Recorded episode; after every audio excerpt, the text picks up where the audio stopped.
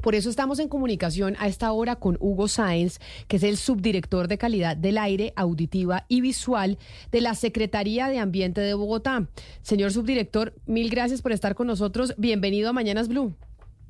Camila, mucho gusto y feliz día para todos. Nosotros cuando escuchamos la denuncia de la señora Talía y hablábamos con el alcalde local de Chapinero que le daba la razón a la denunciante diciendo que todo lo que ella decía era cierto, pero que... Hmm, que poco se podía hacer, que había unos vacíos ahí administrativos, que no había autoridades que pudieran de verdad cerrar el sitio o controlar el tema del ruido, empezamos a quedar pues eh, muy preocupados de que de verdad con el tema del ruido que se está volviendo casi que una pandemia no solo en Bogotá sino en todo el país, no hay autoridades que puedan hacer nada al respecto. ¿Por qué, subdirector? Pues Camila, lo primero es, eh, sí, toda mi solidaridad con, con Talía y con los demás ciudadanos y ciudadanas que están sufriendo el tema del ruido. La verdad es que el ruido, yo creo que es probablemente uno de los problemas más críticos que nos han visibilizado en la ciudad. Sí tenemos dificultades diferentes dificultades, Camila. Hay unas dificultades en términos de norma, en términos de capacidades operativas de las autoridades, pero, pero sobre todo, Camila, hay un tema de comportamiento complicadísimo. Eh, no solamente el caso que cuenta la señora Talía, el otro caso que cuentan en la 116, tenemos problemas de ruido en Fontibón, en Restrepo, en Kennedy, en Suba, eh, de hecho, Camila, hay más o menos unas 12 acciones populares interpuestas por la ciudadanía eh, por problemáticas del ruido y finalmente no se resuelve de fondo. Hay, diversas complejidades. Trabajamos ahora por tratar de sacar adelante una ley y de verdad apoyamos ese proyecto de ley porque Colombia requiere un cambio estructural en, en, en términos del control de ruido. Eh, eh, este año hemos trabajado, o estos últimos cuatro años hemos trabajado muy duro en entenderlo. Yo no lo entendía, se lo digo, le soy sincero. Hoy día entiendo cuál es la debilidad de la problemática y tenemos una ruta de acción que habrá que implementar, que, involucra a varios sectores, pero hoy la verdad es que eh, darle al ruido un tratamiento meramente ambiental hace que la solución no sea lo suficientemente expedita como la ciudadanía lo reclama. Y me explico.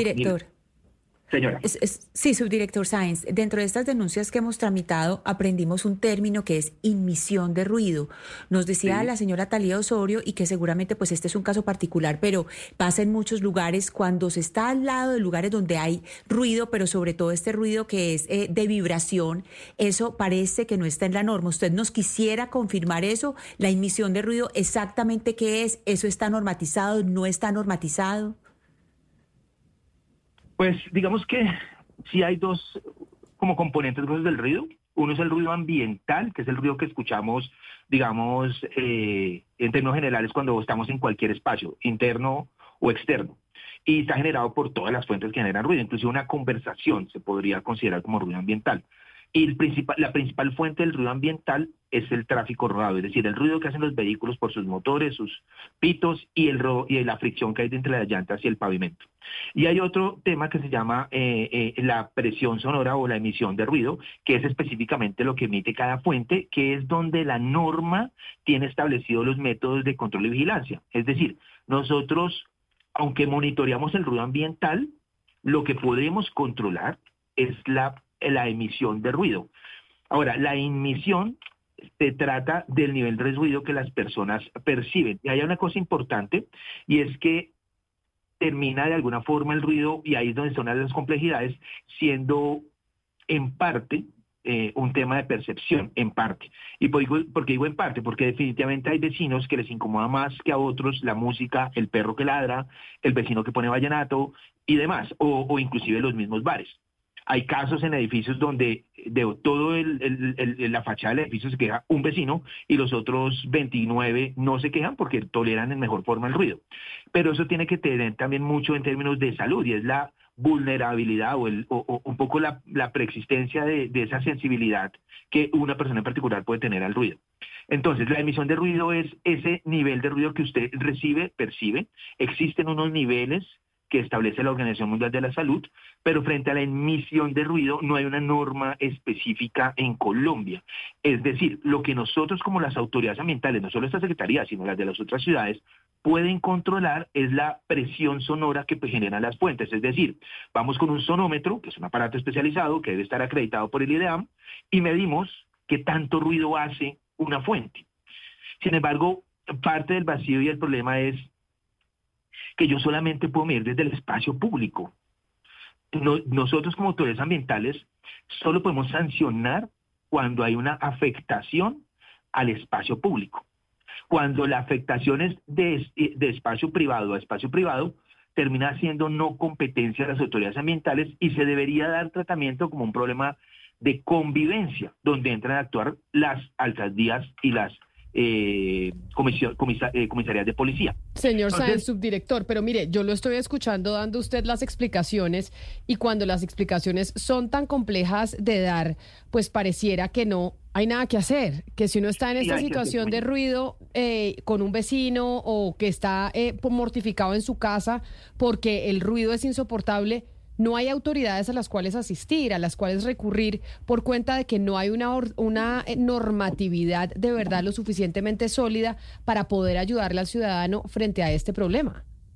Yo, yo creo que sí hay, es decir, nosotros actuamos, mira, Camila, yo, nosotros hemos tramitado alrededor de 19 mil quejas por ruido en los últimos cuatro años. Hemos medido, medir no es fácil, medir, ir a medir, es decir, ir a medir nosotros lo hacemos, pero es súper complejo. Si llueve, yo no puedo hacer la medición porque si la mido no es válida y entonces el, concepto técnico que yo emito ya no tiene validez y no me sirve para iniciar un proceso sancionatorio, me lo tumban. Si cuando yo llego al bar me manipulan el sonido y le bajan el volumen, entonces ya la medición no tiene sentido hacerla porque ya no vas a medir el estado normal de operación del establecimiento de comercio, que es lo que usualmente pasa, que, terminan manipulando la fuente y, por eso nosotros para medir nos toca ir con policía, nos toca ir con la alcaldía local, para poder casi que tomarnos el establecimiento. Entonces, hasta yo mismo le he dicho, Camila, a mí me toca entrar a los bares, entrar casi que de incógnito, ubicar dónde está la consola de sonido y cuando decido intervenir y activo a la policía que está fuera esperando, irme yo personalmente a la consola, decirle al señor, mire, no me manipule el sonido porque usted puede incurrir en, un, delito ambiental y, mandar a quedarse un policía ahí parado para que no manipulen el sonido y poder hacer la medición. Entonces, realmente la logística de una medición es súper compleja como para que pretendamos que resuelva toda la problemática. Como tú dices, si la solución es tan técnica y tan compleja, pues no vamos a resolver el problema. Hemos, pues, ideal, hicimos una medición, logramos, hicimos cuatro visitas para poder medir ideal. ¿Por qué? Porque entonces eh, resulta que eh, hay unas condiciones para la medición. Tengo que medir a 1.5 metros de la fachada en el espacio público, a una altura adecuada para que capture las fuentes. Digamos, tratar de hacerlo de la forma que realmente pueda identificar el nivel de ruido que emiten al espacio público. Yo no puedo medir el ruido que le emiten al apartamento de la señora Talía. Y entonces, a la cuarta vez logramos medir, logramos medir y efectivamente, ideal, incumple los niveles de ruido. Hicimos un concepto técnico y la dirección de control, que es otra área, ya tiene aperturado un, expediente sancionatorio para ese restaurante. Pero Camila, el tema es que el trámite sancionatorio ambiental que establece la ley 99 pues es un debido proceso, eso tiene un montón de instancias, de trámites, de, de, garantías para el regulado, que lo que hacen es que limitan que la solución sea expedita. Mientras todo eso pasa, Ideal sigue operando. Hay algo, subdirector Sáenz, eh, que es muy grave, pues eh, no solamente el trámite que usted nos está diciendo, y es que eh, cuando empiezan estos procesos hay un punto en que dicen, bueno, la primera parte es la conciliación. ¿Cierto? Tratar de conciliar con la fuente de ruido, que puede ser particular, puede ser un negocio, etcétera. Entonces, ese proceso de conciliación, usted me dirá, pero yo creo que siempre sale mal y se lo digo por experiencia propia, uno, yo creo que ese proceso de conciliación o tratar de conversar siempre sale mal. Estamos a puertas de... una ley, de que se discute una ley contra el ruido. ¿Usted cree que en esa ley contra el ruido ese proceso de conciliación debe ir ahí o ya se debe, o sea, dadas las experiencias que hay y, pues y la violencia que hay detrás de estas conversaciones de ruido, ese proceso de conciliación no debe ser un paso, sino pasar de una vez eh, al, proceso sancionatorio. Pues tú, tú tienes razón en que la mayoría fracasan. Pero yo he vivido en persona experiencias positivas, porque a veces la solución es tan sencilla como elevar el condenado para delante del piso. Es decir, si tú aíslas el parte del piso, evita la vibración de los bajos en galerías nos pasó eso. El, el, del bar estuvo atento, dispuesto, conversó y nos fuimos casa por casa, aunque eso realmente no es mi función porque, insisto, yo no controlo el ruido interno entre los, entre los vecinos. Pero nos fuimos casa por casa entendiendo la problemática y, y la señora me decía, mire, es que ingeniero, yo no puedo dormir, yo escucho un boom, boom, boom. Metimos al del bar en el apartamento, en la casa, y él dijo, eso debe ser un parlante, fue, miró, cogió el parlante, lo apagó y dijo, sí, eso, eso ya me arregla. Entonces dijo, déjeme ver, ¿yo qué hago? Y lo simplemente lo elevó del piso, lo puso, lo aisló del piso y las vibraciones dejaron de transmitirse a la vecina. Entonces, yo creo que se puede lograr, sin embargo, como en casi todo lo que nos pasa en Bogotá, hay un tema de educación y un tema de voluntad y de, y de como de conciencia de unos con otros, tanto de los que generan el ruido como a veces de los que están o conviven cerca a esos lugares. Hay un tema de cultura que hay que trabajar. De, acuerdo, subdirector Sainz, eh, que ninguna ley, ningún párrafo, ninguna autoridad es más poderosa que, digamos, el reconocimiento cultural de la ciudadanía, de ese respeto, pero precisamente por eso usted no tiene las ganas de hacer una cruzada cultural contra el ruido. Usted recordará, recordará bien, pero digo, una cruzada en serio. Eh, pues no, algo así en medios. usted recordará, por ejemplo, que antes de que Antanas Mocus fuera eh, alcalde de Bogotá, a nadie le importaba usar cinturón de seguridad y nadie lo usaba.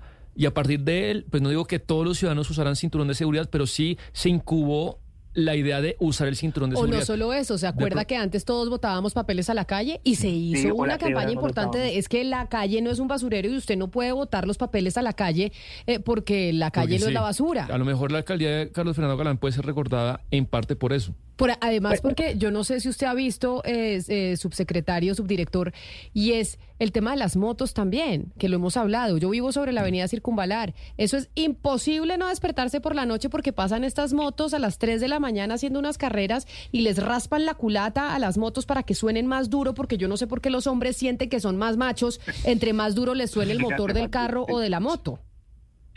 Camila, pero la respuesta para eso es súper frustrante y no me gusta. Y es que en Colombia no hay una norma para ruido de vehículos. El ministerio tiene la orden de reglamentarla hace años y no se ha reglamentado. Pero miren, hay una luz en el camino. Hay una de las cosas, yo estoy de salida. Yo soy subdirector del gobierno anterior, yo estoy de salida. Pero una de las cosas que yo quiero lograr, y lo hemos hablado con la secretaria, es que el ruido es un problema que hay que priorizar. Y estamos dando una estrategia. Si hay una luz al final del túnel, si hay una luz en el camino, que ya existe en la norma, pero hay que reglamentarla. ¿Cuál es nuestra propuesta? Que el ruido se controle también, no solo como un problema ambiental, sino que se controle como con, un problema de convivencia. De hecho, el Código de Policía, en la Ley 1801-2016, en el artículo 93, inciso 3, establece que generar altos niveles de ruido puede ser considerado una infracción al Código de Policía y Convivencia, de Seguridad y Convivencia. Sin embargo, el procedimiento para que tanto los agentes de policía como los comisarios de policía mm, eh, procedan a imponer la infracción y no se les caiga y se les devuelva, que es lo que pasa, no existe. Es decir, tenemos como gobierno, como distrito, que reglamentar cómo hacemos para que se pueda usar ese inciso 3 del, del artículo 93, de modo que si un vecino, tenemos como en el caso ideal, que hay un montón de quejas, que la autoridad ambiental recibe quejas, que lo hemos medido, que se incumple, pues no esperemos hasta que el procedimiento sancionatorio ambiental decida, sino que dé un tratamiento de convivencia e impongamos infracciones al Código Policía, que Camila y compañeros de la mesa, tres infracciones del código, al Código Policía implican un cese total y definitivo de la actividad económica. Entonces, realmente puede ser un mecanismo poderoso para, para persuadir a las fuentes generadoras de ruidos, que de hecho son muy caprichosas. Miren, el tema de los bares es una cosa complejísima. Hay violencia, hay amenazas a mis técnicos, hay amenazas en primera persona. A mí me han amenazado gente de bares porque les hago control a los bares. Entonces, creo que sí hay una posibilidad. La propuesta que nosotros estamos dejando aquí es, es, es, que reglamentemos en conjunto con la Secretaría de Seguridad, con la Secretaría de Gobierno, y con la policía, porque es finalmente ellos quienes pueden imponer las infracciones al código, que reglamentemos cómo sus agentes y, y los inspectores de policía de la Secretaría de Gobierno pueden imponer infracciones al código de convivencia y policía eh, por niveles de ruido. ¿A qué me refiero con un procedimiento? Las pruebas cómo se recaudan las pruebas para establecer que hay una violación del código de convivencia por ruido. Supongo que el número de quejas, eso es lo que digo que hay que ponernos de acuerdo y darle suficiente robustez jurídica para que cuando el inspector de policía vaya y cierre un bar, que sus socios son un montón de millonarios, pues no se le devuelve el trámite y le toca a él pagar una multa. Ese es el temor que tienen nuestros policías de actuar. Entonces, ahí hay una luz en el camino, es lo que queremos proponer para que este gobierno se concentre y priorice ese problemática de ruido porque desencadena un, montón de cosas, ¿no? pero usted dice que va de salida, entonces ¿quién va a reemplazarlo? Porque usted dice eso es lo que le queremos dejar, pero ahora llega un nuevo alcalde, una nueva administración que por lo menos en Bogotá, ya hablaremos de Medellín, de Cali, de Barranquilla, que tienen este mismo problema porque mucha gente nos ha escrito, es eh, ¿quién se va a hacer cargo? Si tiene esa intención que tiene usted que, eh, que nos está diciendo, ¿con quién está haciendo usted empalme? Pues es que no es una intención en primera persona, Camila. Mire, este esto no me lo inventé yo, no lo entendí yo y no lo deduje yo. Esto lo dedujo el equipo de trabajo de la Secretaría de Ambiente, que es un equipo robusto, de gente súper pila, eh, eh, que, como que decimos, esto es lo que hay que hacer, esta es la luz que vemos en el camino, que si se da cuenta termina no siendo una solución ambiental, ¿no? O sea, no, es una cosa que no va a hacer la Secretaría de Ambiente, que vamos a liderar el trabajo, las mesas y demás, pero que termina siendo una solución desde el sector gobierno y no desde el sector ambiente, que se deben complementar. Entonces, lo, que yo le puedo decir al secretario Camila es que la secretaria eh, Soto, la nueva secretaria de Ambiente, tiene perfecto conocimiento de esta situación, está entrando, pero, pero parte de lo que le hemos propuesto y la oportunidad que tiene este gobierno es justamente de priorizar esta problemática. Históricamente está priorizada. En mi subdirección yo manejo, Camila, la contaminación de, por ruido, la contaminación del aire y, y los temas de publicidad. Y, ustedes saben de los tres temas cuáles son los que más prensa moja. Pues la contaminación del aire. Ahorita tenemos alerta por contaminación del aire y demás. Pero creo que no, pero yo le garantizo que la contaminación del ruido aquí estamos nosotros en esa cruzada por decir tenemos que ganarle la batalla al ruido que tenemos en Bogotá. los carros con bocina ofreciendo panela y queso. Sé que la gente se está ganando la vida, pero también es, es, atentar contra el ruido de los demás. No, de acuerdo. no, no, no, y es que está prohibido. el, el uso de altavoces en el espacio público está pues, todos esos restaurantes que anuncian su comida, todas esas tiendas que ponen música para llamar a sus clientes, todas esas ventas de aguacate, todo eso incumple la ley, la norma del Código de Policía. Eso está prohibido por Código de Policía. La policía y los inspectores de policía y las alcaldías locales pueden recoger todas esas fuentes. Pero ¿cuál cree que será el impacto social si nos dedicamos a levantar a todas esas personas que tratan de ganarse su, su, su, pan en la calle?